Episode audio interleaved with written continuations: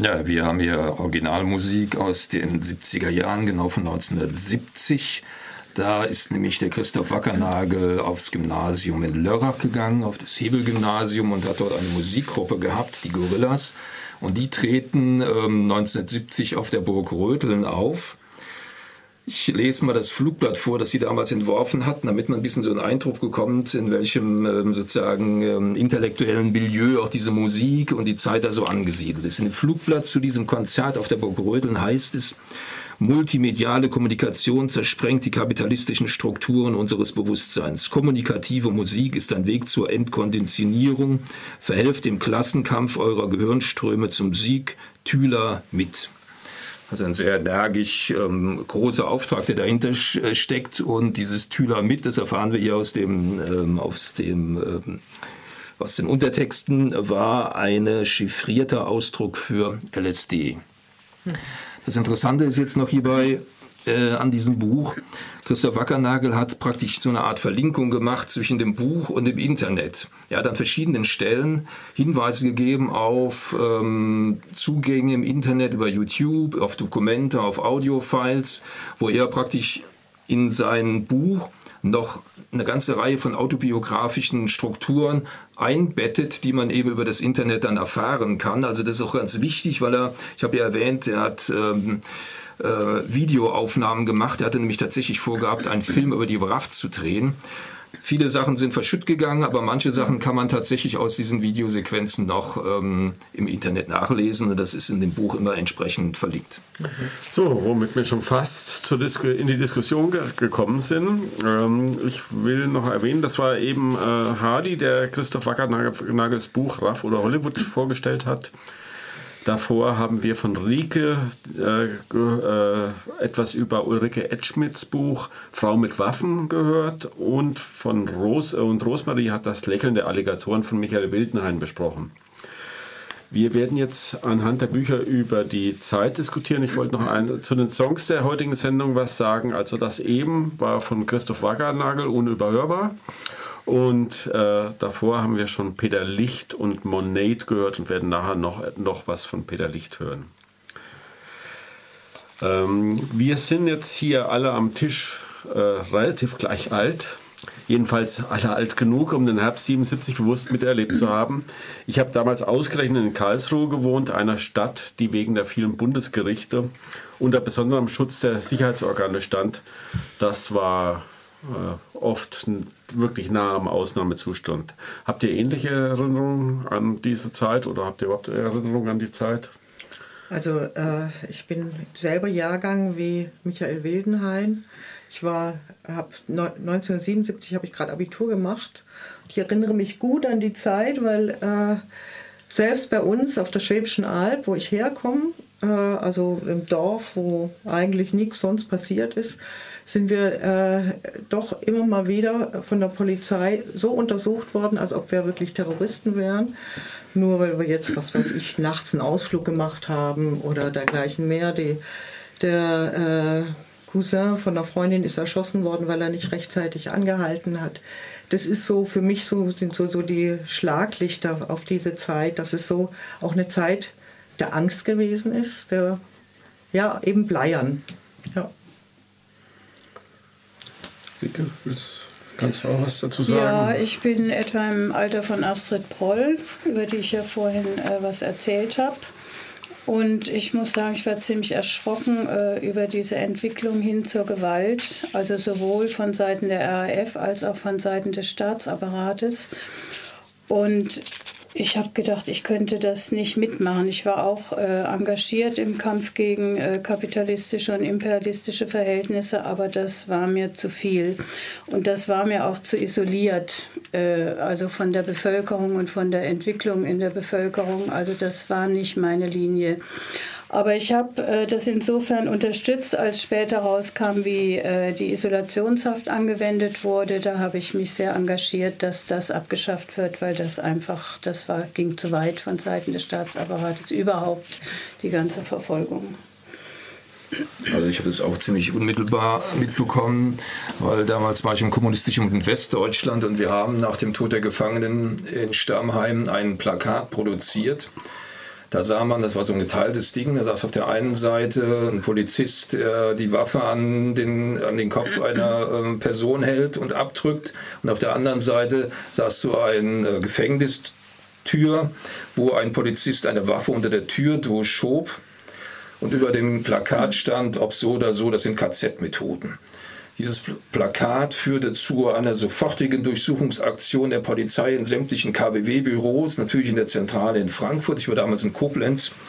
Und wir mussten natürlich überall auftreten, um zu verhindern, sie haben die Druckplatten gesucht und natürlich die Plakate, um eben dieses ähm, Flugblatt, dieses Plakat äh, zu kommen. Und dann hat man natürlich einen sehr engen Kontakt äh, mit der Polizei gehabt, was aber auch sowieso ja schon ähm, im KBW so üblich war. Ich habe das eher als eine positive Zeit empfunden und gar nicht pleiern, weil nämlich unmittelbar nach diesem Tod begann so eine richtige heftige Auseinandersetzung mit dem Staatsapparat und er versuchte sämtliche kommunistischen Gruppen zu verbieten. Und zum ersten Mal und zum einzigen Mal sind diese kommunistischen Gruppen zusammengekommen, anstatt sich gegenseitig zu befehden, was sie davor und danach immer gemacht haben, weil es gab eine große Demonstration, der gemeinsame Demonstration der K-Gruppen in Bonn, wo sternmarschmäßig in ganz ja, Bonn rote Fahnen waren und tausende von Leuten, so waren die 40.000 Leute immerhin sind da durch Bonn marschiert und haben gegen dieses Verbot der K-Gruppen demonstriert. Und immerhin hat man auch durchgesetzt, dass es kein Verbot von diesen K-Gruppen gab. So, jetzt gehen wir alle nochmal einen kleinen Schritt zurück, weil die Autorin aller drei Bücher über Kindheit und Jugend im Nachkriegsdeutschland äh, berichtet haben. Ist, äh, ist das eigentlich ein guter Punkt, um nochmal auch, auch über die Zeit eigentlich davor, was davor geht und äh, und was vielleicht auch, äh, wo Erfahrungen gemacht werden, die vielleicht auf die spätere radikale Entscheidung, äh, die, die Einzelne da treffen, dann verweisen. Willst du was dazu Also ähm, in meinem Buch ist, ist ja wieder, wie gesagt, es ist der einzige äh, von den drei Büchern, die wirklich ein, ein, Roman ist, eine Fiktion und über die Martha, die äh, eben zur Terroristin wird, äh, erfährt man eigentlich sehr, sehr wenig. So in einem Nebensatz wird mal irgendwie angedeutet, dass sie auch irgendwo von einem Dorf kommt und dass sie eine schwere äh, Kindheit hatte, einen gewalttätigen Vater. Ähm, und äh, so ihre Tätigkeit in dem Heim, ihre Nähe zu eben Menschen, die mit Behinderung, die eben äh, während dem, der Nazizeit der Euthanasie zu, zum Opfer gefallen ist, da kann man sich so als Leser das konstruieren, dass, so, dass da äh, eben ihre Motivation zur, äh, zu ihren späteren Taten herrührte. So, das, das ist aber das Einzige, was man erfährt. Also ich finde es natürlich, es hat seine Berechtigung, nach den Faktoren zu suchen, die vielleicht in der Kindheit liegen und die Entscheidungen begünstigen oder nicht begünstigen. Aber meines Erachtens äh, taugen die nicht für allgemeine Erklärungen und passen auch schon lange nicht auf jeden, warum man jetzt zum bewaffneten Widerstand kommt. Katharina de Vries hatte zum Beispiel Eltern, die nach Spanien gegangen sind, um am spanischen Bürgerkrieg teilzunehmen. Die Mutter als Kommunistin, der Vater als Anarchist. Und 1938 kamen sie zurück, waren aber zerstritten. Der Vater hatte sich um die Kinder gekümmert. Und man kann durchaus sagen, dass äh, ein Bewusstsein für Gerechtigkeit und Solidarität äh, vom Vater geprägt wurde. Aber ich finde, man muss äh, auf jeden Fall den Personen autonome Entscheidungen äh, zugestehen, wie sie dazu gekommen sind. Und in meinem Buch ist das sehr zurückhaltend, äh, wie sie erzählen. Aber ich denke, es ist 20 Jahre nach dem deutschen Herbst. Sie sind verfolgt worden. Astrid äh, Proll war in Isolationshaft. Äh, die war wirklich psychisch und physisch am Ende. Ich weiß nicht, ob man da schon so offen drüber reflektieren kann. Wurde immer noch verfolgt und alles. Also ich und die Autorin selbst äh, unternimmt da auch gar keine Versuche. Hm. Also ich finde es bemüht, da in der Kindheit äh, zu suchen. Also der Wackernagel ist da sehr offen und beschreibt es ausführlich.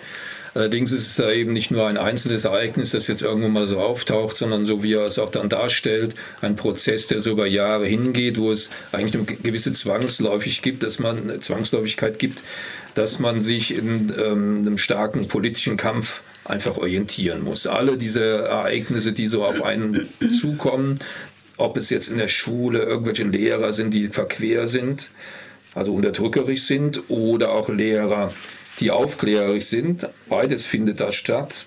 Beide Lehrerarten haben einen Einfluss auf ihn gehabt, aber natürlich vor allen Dingen auch so eine Art Freundeskreis. Das habe ich jetzt so nicht erwähnt. Im Grunde ist es so, dass von früh an er so drei, vier Leute um sich herum hat, die über die ganze Zeit, zwar nicht alle so jetzt wie er in der, in der Solidaritätsarbeit, aber so im politischen Umfeld tätig sind so eine Clique, die dann auch in diese Musik äh, gemeinsam macht und verschiedenes anderes, die sich sozusagen ihre, ihre ähm, ihre Auffassung über die, wie sie diese Gesellschaft jetzt irgendwie werten müssen, sozusagen gemeinsam erarbeiten können. Also das ist so ein Prozess, der sich so langsam entwickelt. Es geht zum einen entweder in die reine Rauschgiftgeschichte der eine, der sich aber dann wieder lösen kann, aber alle sind irgendwie so verstrickt in diese verschiedenen Richtungen und kommen dann eben auf die Idee, so kann es nicht weitergehen. Das ist so ein, so ein, also man hört einfach zu viel. Also man muss sich mal vorstellen, es ist in der Zeit sehr viel berichtet worden von diesen verschiedensten Problemen, die es auf der Welt gibt. Und als Jugendlicher, der sich ja, das ist auch der Vorteil von dieser Zeit gewesen, im Unterschied zu unserer Zeit zum Beispiel, die sich ja richtig befreien wollten und konnten. Also das war ja, du hast ja auch Erfolgserlebnisse gehabt in der Zeit. Du hast zwar diesen Ärger mit deinen Eltern oder sonst was gehabt, was bei ihm gar nicht so das äh, Problem war, aber du konntest dich, du hast so einen Willen gehabt, da will ich jetzt raus, aber du konntest dich auch sehr frei bewegen. Du konntest Jugendzentren gründen und was der Teufel was alles und dich dann in Milieus begeben, wo du dich dann entsprechend auch entfalten konntest und dann so eine Diskussion, wo soll es jetzt hingehen, was wollen wir jetzt machen, auch gut führen konntest und daraus ergibt sich dann eben eigentlich so ein, so beschreibt er das sehr anschaulich und nachvollziehbar, warum er sich jetzt in die Richtung bewegt hat. Hm. Und es ist auch immer so, ich meine, das nie das einer ausschließt. Er wird eben, das versucht ich auch ein bisschen darzustellen, er wird nicht ein reiner Politikast, also ein verschränkter Mensch, der nur an solchen ähm, Kategorien denkt, sondern er hat immer seine, seine kleinen Fluchten, seine Filmchen, seine Geschichten, die er da so macht, seine künstlerischen Tätigkeiten, seine Frauen, die ihm da immer helfen, sozusagen das Ganze mehr mit so einem eigentlich libertären Anspruch durchzugehen und nicht so in diesem äh, zum Beispiel ähm, in, diesem, in dieser bleiernen Zeitgeschichte. Ich glaube nämlich auch nicht, dass er eine bleiernde Zeit erlebt hat, sondern ganz im Gegenteil. Wenn du den Text liest, ist das also sehr libertär und sehr befreiend, was da stattfindet. Das ist mein Zitat, also mein längeres, was ich da habe, das spricht eben auch davon, also dass gerade äh, der, also die, dieser Ich-Erzähler möchte eigentlich genau in diese Zeit zurückkehren. Ne? Also das ist schon das, was er, wo er sich am intensivsten erfahren hat. Das fand ich schon auch sehr spannend. So. Sie haben sich ja auch in einem, in einem Verbund gesehen, ganz allgemein im Kampf gegen den Imperialismus weltweit. Die haben, also die beiden Frauen, über die ich jetzt gelesen habe, die, die sind nach London gefahren, um auf Demonstrationen zu gehen. Die haben in Rom äh, in anarchistischen äh, WGs gewohnt und, äh, und haben sich weitergebildet politisch. Also die waren auf jeden Fall politisch motiviert aber sie haben einfach einen, Weg eingeschlagen, also den ich jetzt nicht hätte eingeschlagen. Mhm. Und äh, den Knackpunkt, es gibt bestimmt kein einzelnes Schlüsselerlebnis. Die ganze Zeit war so, so äh, rebellisch. Äh, es gibt kein Schlüsselerlebnis, warum sich jetzt jemand für den bewaffneten Kampf entscheidet, finde ich. Ich habe mhm. da nichts gefunden. Ich glaube auch, dass Hardy da äh, und ihr, ihr, Recht habt, mhm. dass es so, äh, dass es, dass man praktisch da reinge, äh, reingeraten ist, einfach über auch über die Soli-Arbeit, über viele Aktivitäten, die es gab und dann äh, entstand irgendeine und auch, ja. ja die Martha, äh, ich weiß nicht, die hat jetzt keine, glaube ich, so politische Biografie vorgehabt. Man erfährt nicht so viel oder man über sie. Nicht es ist dafür. eigentlich, das, die Hauptsache ist wirklich seine Beziehung zu ihr und wie dieser Nachgeborene letztlich diese Zeit erlebt hat. Das ist äh, eben der Unterschied. Aber jetzt, ich wollte einfach nochmal sagen, das, was äh, dieses Zitat am Anfang, äh, dass die, diese, diese Bomben äh, sie nichts anhaben konnten, aber der Tod von Benno ohne Sorg das war praktisch so das, das, das, Schlüsselerlebnis, warum man sich radikalisiert hat. Deswegen denke ich schon, dass es irgendwo ein Ereignis gab, so ein Schnittpunkt, warum man, ja, warum man sich auf die, auf die, eine oder andere Seite hin äh, begeben hat. es war ein diffuser Protest vorher und Ja. äh, da wo in der Zeit wurde dann wirklich deutlich die, die ganzen Beziehungen. Aber da waren die auch schon älter, ne? Ist ja, ist sind ja die frühen, die frühen Phasen, aber dann ähm, Bene Onusorg oder was für ihn auch ganz wichtig war, der Anschlag auf Dutschke Ja, war ein, ein, ein wichtiges, ähm, sozusagen impulsgebendes Element, aber da war eigentlich schon der, der ähm, da war man schon in der Bewegung. Das war dann nochmal so, ein, so eine Verstärkung. Klar, jetzt ist klar, jetzt kommt die Reaktion, jetzt müssen wir uns wehren. Es war vollkommen klar, jetzt müssen wir uns wehren, das war der entscheidende Punkt. Die andere Seite schießt jetzt. Das war bei Onusorg, das war bei Dutschke gewesen. Die andere Seite schießt. Wir müssen uns entsprechend wehren, wie der Vietcong das sich gewehrt hat. Das war vollkommen klar. Aber der Weg dahin hat natürlich schon verschiedene Aspekte dann gehabt, dass man jetzt eben dorthin kam. Aber nochmal zurück zu den Büchern. In keinem von den Büchern, glaube ich, ist dann so ein Punkt, wo, wo dann zum Beispiel äh, eine, eine der Protagonistinnen sagt, so, jetzt muss ich zu den Waffen greifen. Oder hast du sowas gefunden, Nee, also wo, wo es so ein singuläres Ereignis gibt Nee. oder, oder so? Das war, ist bei Christoph Wackernagel, du beschreibst ja auch äh, eher prozesshafter Weg. Die Martha äh, ist, glaube ich, auch nochmal in dem in Wildenhains Buch nochmal ein anderer, ein bisschen anderer Fall. Kommt äh, ist ja eher, äh, sie verfolgt diesen, diese Nazispur dann Genau. Also diese nicht, nicht gesühnten Verbrechen eigentlich. Das ist eigentlich so ganz schön beschrieben. Ne? Das, ist, äh, das ist wirklich, ich meine, diese Verknüpfung von diesem privaten äh, äh, ins, ins Politische. Ne? Das, äh, Im Grunde genommen weiß der Leser die ganze Zeit nicht, was geht eigentlich hier ab, was ist, wor worüber schreibt das, was will, will, will mir das Buch sagen. Und zum Schluss ist halt alles Private, also dieses äh, intensive Verhältnis zu dem Onkel und so weiter, der sich dann halt als der schlimmste Nazi-Verbrecher entpuppt, eben hochpolitisch. Das fand ich sehr, sehr spannend in dem Buch. Und das ist dann eben sie als, als Rächerin letztlich äh, für die ungesühnten Verbrechen auftritt.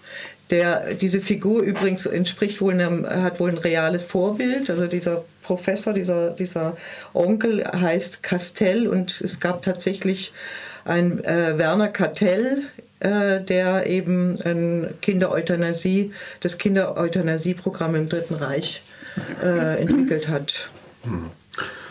Ähm, wir haben ja eingangs haben wir mal kurz darüber geredet, was wir für Erfahrungen äh, hatten zum deutschen, äh, deutschen Herbst. Und jetzt wüsste ich noch mal gern, wie, äh, wie das in den Büchern äh, dargestellt wird. Äh, wird da was äh, berichtet über das Klima 1977? Kriegt man da was mit von der Ulrike Edschmidt zum Beispiel?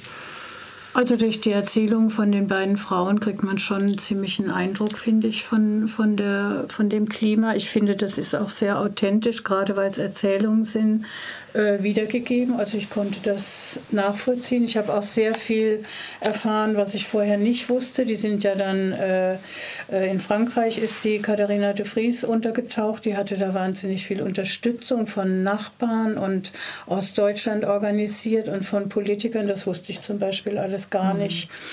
Und äh, diese Verfolgung bis hin ins Ausland, also die, die hatten ja ständig diesen Auslieferungs, äh, äh, wie sagt man, Auslieferungsbegehren äh, im Nacken sitzen und keine ruhige Minute sozusagen.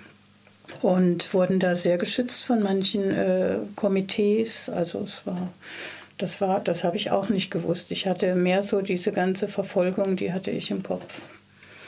Also bei dem Wackernagel ist es halt so, dass er ähm, 76, glaube ich, ähm, verhaftet wird. Aber die Darstellung der Jahre davor, also es gibt ja diese Mai-Offensive von der RAF 1972, wo von da an eigentlich schon dieser so eine Art deutscher Herbst eintritt, so dass man äh, sagen kann, es gibt das schon viel vorher, diese ganze Unterdrückungsgeschichte und diese ähm, eigentliche ähm, Geschichte, die dann ab 77 beginnt. Ähm, da saß er ja schon im Knast und konnte das sozusagen nur von, von innen dann so verfolgen. Aber vorher ging das eigentlich auch schon los. Es gibt ja, das ist jetzt zwar ein markierendes Datum mit dem Schleier und die Folgen, aber davor ging es ja auch schon so zu. Also die Verfolgung von Polizei oder sonst irgendwas. Hatte ich Diese- ja auch einlang, eingangs erwähnt mit Bubak ja, zum Genau. Beispiel. Also das war so eine lange Phase, die nicht durch dieses, das ist ja eigentlich so eine bürgerliche Wertung meines Erachtens, diese bleierne Zeit. Für die, die haben das da vielleicht zum ersten Mal so richtig mitgekriegt, was hier so in der Republik los ist, wenn das davor ein Ereignis war, das vielleicht noch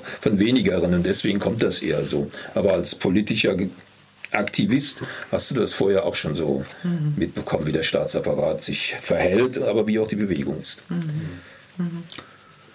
Also in meinem Buch kriegst du äh, wenig, also jetzt im Vergleich zu den beiden äh, Autobio oder Biografien wenig mit. Es wird halt sehr aus dieser Ich-Perspektive von dem Matthias erzählt und äh, er ist so verstrickt in diese Liebe äh, zu Martha und vor allem, ich meine, er ist wirklich ein absolut weltfremder junger Mensch. Der ist 20 Jahre alt, 1977, der hat äh, also äh, noch nie was von äh, Holger Mainz gehört. Der fragt dann seinen Vater, also dann so ein Flugblatt auftaucht, dass eben die Schuld am Tod von Holger Mainz. Fragt, wer war Holger Mainz? Was ich mir was irgendwie sehr unrealistisch ist, finde ich, wenn man in Berlin aufgewachsen ist. Der war halt so diesen schönen Künsten zugeneigt und kommt, erwacht, erwacht im Grunde genommen durch die Begegnung mit Martha erst und kommt erst so in die Kreise, aber er bleibt immer jemand, der der ist sozial nicht eingebunden. Das ist sein Dilemma im Grunde genommen und er bleibt es sein ganzes Leben lang, ist sozial nicht eingebunden und nicht Teil einer Bewegung. Also es wird wirklich von, wirklich von der Außensicht äh, gesehen. Von daher, ja, wenig. wenig ja. So allmählich müssen wir schon so Richtung Ende denken. Also ich hätte noch eine Frage. Äh, wir haben ja jetzt den seltenen Fall, dass wir mal drei unterschiedliche Bücher von der Form vorliegen haben. Normalerweise haben wir oft in der Sendung drei Romane. Ähm, äh, könnt ihr da noch mal was kurz sagen? Wie hat euch die Form gefallen? Zum Beispiel eurer Bücher haltet ihr sie für geeignet, um äh, für, die, für die Darstellung von dem, was sie, was sie wollen, ist? Also mein äh, Buch ist ja das, das ist als einziger Roman. Der Fiktion. Michael Wildenhain. Michael, äh, der Michael Wildenhain. Äh, das Lächeln der Alligatoren ist Fiktion. Und äh, für das, was er beschreibt, ist diese Form angemessen. Er äh, berichtet von äh, aus der Jetztzeit, schaut er in, in die Vergangenheit. Es sind und so ist das Buch auch geschrieben. Es ist geschrieben wie so Erinnerungsfetzen. Also wenn wir uns äh, an die Zeit vor 40 Jahren vorstellen, dann wird, äh, ist es sehr subjektiv gefärbt. Es gelingt eigentlich nicht in der Erinnerung in irgendeiner Form was Objektives äh, zu sagen. Es ist immer sehr, sehr emotional gefärbt und ähm, er springt so zwischen den Zeitebenen. Also immer wieder. Ich find, fand es sehr gelungen vom, vom Stil. Ja. Ich finde, äh, dass es der Ulrike Edschmidt gelungen ist, äh, diese beiden Personen, die sie beschrieben hat, so aus der Stigmatisierung rauszuholen. Also die werden so äh, menschlich dargestellt mit ihren Überlegungen, warum sie dieses und warum sie jenes gemacht haben und wen sie getroffen haben und was das mit ihnen gemacht hat und äh, dann in den Untergrund gegangen sind und die ganzen Ängste, die sie dabei hatten, das haben sie ja gar nicht locker gemacht. Ne? Also das, das war ja nicht so ohne alles. Und äh, das kriegt einen ganz anderen Schlag als so, wie man das damals mitgekriegt hat, RAF, und man weiß ja schon, wo das hinläuft. Also bei dem Wackernagen ist es eigentlich auch ganz gut getroffen. Er schreibt ein Tagebuch, das fiktiv ist. Er hat es nie geschrieben. Er schreibt eben aus der äh, Zeit, wie er es damals empfunden hat.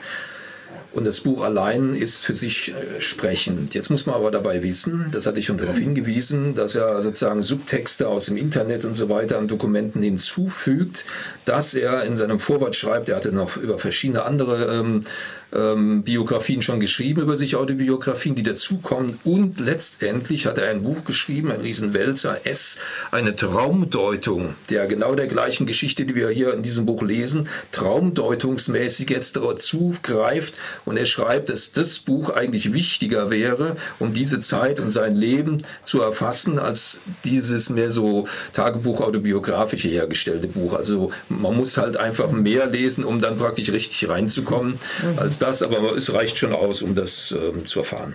Kannst du noch mal kurz sagen, äh, Autor und Titel oder mach mal eine ganz kurze Runde, Autor und Titel? Also der Christoph Wackernagel hat es geschrieben, das Buch heißt Raff oder Hollywood. Tagebuch einer gescheiterten Utopie ist erschienen im Verlag zu Klampen im August 2017 und kostet 22 Euro.